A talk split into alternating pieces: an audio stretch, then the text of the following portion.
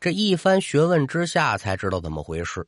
这人家里吧，最近老是丢肉食，这原因也查不明白，他就得蹲守嘛。发现了，一直有这么一狸猫来我们家偷嘴吃，心中有火，他可就起了杀心了，将一只被耗子药毒死的野兔就当成诱饵，他就准备取这狸猫的性命。一听老爷子是吃了兔子肉被药死的，心中可就纳闷了。可当看到这张兔子皮的时候，心里咯噔一下。哎呦，这不是我给那只狸猫准备的毒兔子吗？这人可没坏心眼啊，他是想杀这狸猫，没想到闹出人命了。心里一慌，脚下不稳，可就瘫地上了。把这事儿汤汤汤汤这么一说，两下里这么一对，大家算是恍然大悟。原来是狸猫为了报恩，给老爷子回敬这个吃食，可不是来自山里的。感情还有从山民家里偷出来的狸猫，它不识毒，把这兔子送给老爷子了。老爷子一吃，酿成了悲剧。至于说这事儿后来怎么处理，跟咱这书也没关系，咱就不多说了。单说这老爷子死后，这盆白事料理完，老爷子的尸体可就埋在众人眼前的这座坟里头了。虽说众人确定了眼前这是老爷子的墓，可紧跟着疑问就来了。刚才咱说了，老爷子过世有些个日子了，可是眼前这坟头草都不长，如同新坟一般。说他也没个亲人，谁给他扫墓啊？再者就是这些个狸猫敢嘛给老爷子的坟上倒水呢？琢磨不透。不过说现在这狸猫已然散去了，再跟这儿待着可也就意义不大了。众人一合计，得了吧，咱先回村此事啊，从长计议。说要简短，又过了这么三五天，狸猫取水的举动可是一直存在。眼见得家中这水缸可快见了底儿了，二娃子坐不住了，心里琢磨这事儿可就透着一股子邪劲。私底下他就召集了几个人，准备遍访高人，先把心中这疑问给解决明白喽。说来也巧，附近一个村子呢，最近正好请了这么一高人，不为别的。因为这天热呀，想祈雨，这雨是连求了两天也没求来。听见信儿之后，二娃子等人连忙可就到了隔壁村，找到高人大师啊。这求雨的事呢，您先放一放吧。我们这边呢，俩事儿，您受累给指点指点。大师倒也随和啊，那你说来听听吧？这边把事儿怎么来怎么去，可就给这大师一说。再瞧这高人呢，脸色猛然是一变。拉着二娃子，可就往他们村里赶。二娃子一瞧这架篓子，心里面就好奇了：“哟，大师您这是？哎呦，别说了，赶紧带我上那坟上去，晚了怕是要出大事了。”此言一出，二娃子是哪敢耽搁呀？领着高人可就来到了陈老爷子的坟前。到了坟前之后，高人只看了一眼，就问：“墓主可有亲人否？”“没有，老哥一个。”这就好办了。带我找村长，这墓啊，咱留不得。二娃子不懂啊，但一瞧这人这么严肃，也不敢多问，领着人找村长去了。见面之后呢，这高人可不废话，直奔主题，说山上这墓它有问题，坟头无草，且水有外溢，再结合这些怪异的天象啊，哎呦，看来咱这山上是闹旱魃了。村长啊！你若是信我呢，咱就麻利儿的打去了坟头土，是开棺验尸，棺内的尸体定是沉于水中，且无半点腐烂之象。说了，这棺材里的尸体准在水里泡着呢，而且这人没烂。啊，为什么呢？因为呢，他是旱魃。您说这旱魃是什么呀？反正多多少少应该都听过吧。自打蚩尤与黄帝大战的时候呢，可就有旱魃的身影。旱魃是嘛呢？说白了，一种僵尸。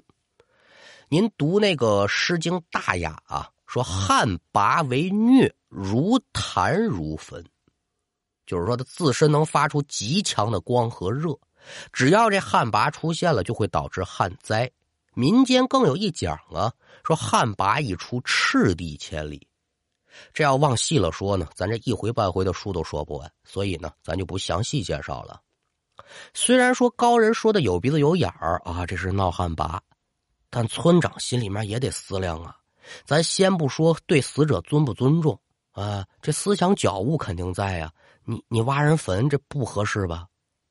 但是双拳难敌四手，好汉你架不住人多呀。没拉了，这村长只能是违背原则，可就答应高人这请求了。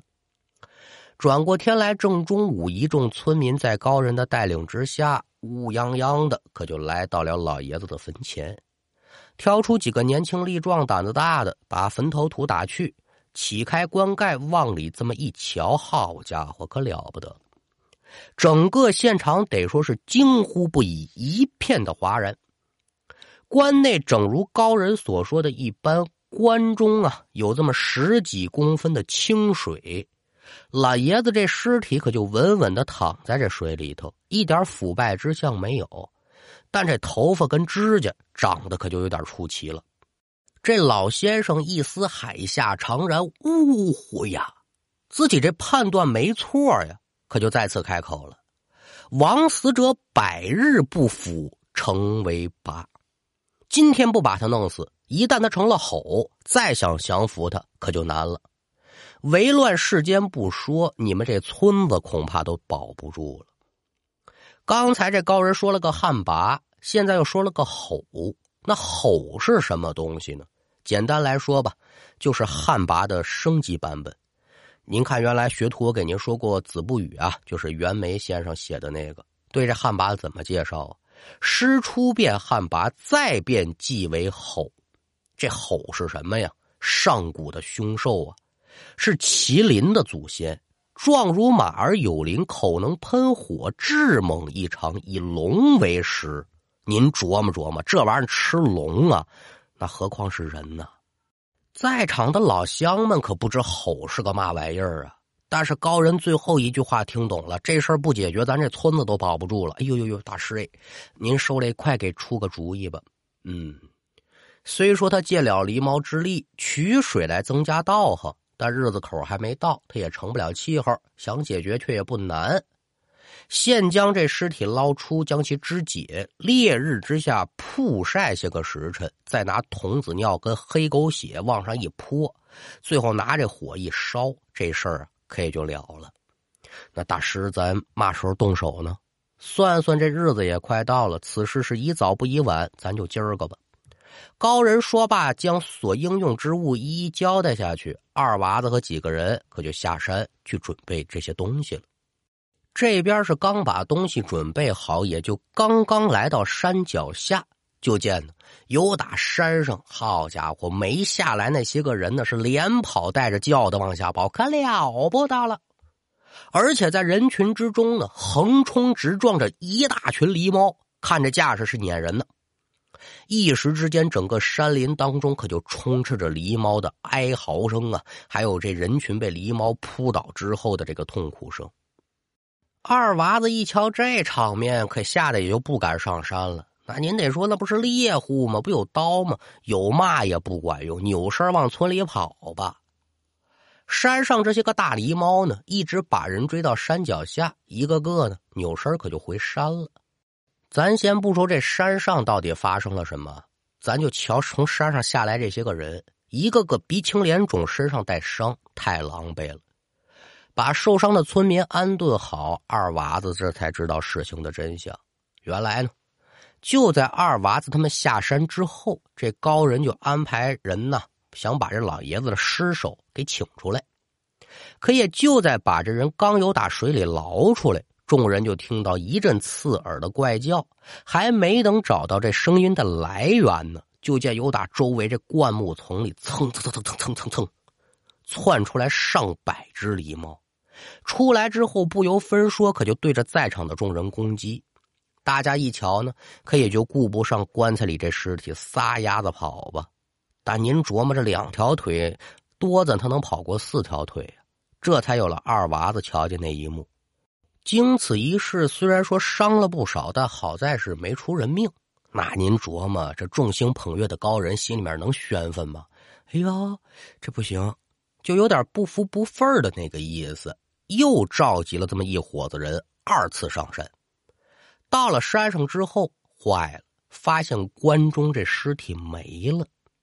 高人一瞧，脸上变颜变色呀，赶忙带人又下山，简单嘱咐几句，他就走了。这老先生走了，这村里面可是不招消停了。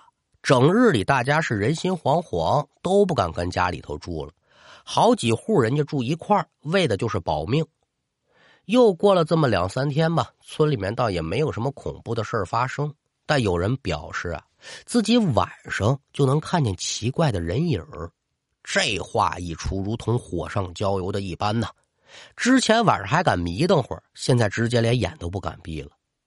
又苦苦挨耗了这么两天，这天晚上九点来钟，二娃子就听到外面有汽车引擎的响动。哎呦，汽车，这可新鲜！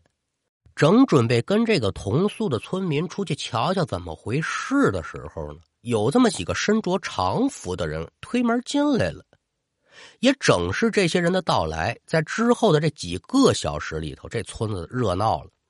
一个小村人家不多，大概也就一二百口人家，全都被这群神秘人带上一辆解放卡车带走了。这车子驶离村子之后没多大一会儿，众人就惊奇的发现，自家饲养的这些个牲畜吧，全都跟在车队的后面，逃命似的也离开这村子了。而二娃所在这村子，一夜之间可就成了空村了。具体说他们去了哪儿，这些神秘人是谁？对不起，这个给不了您答案。这件事儿对外界而言，可得说是捂了又捂，摁了又摁。但是哪有不透风的墙啊？日子口一长，他怎么也传得出来呀？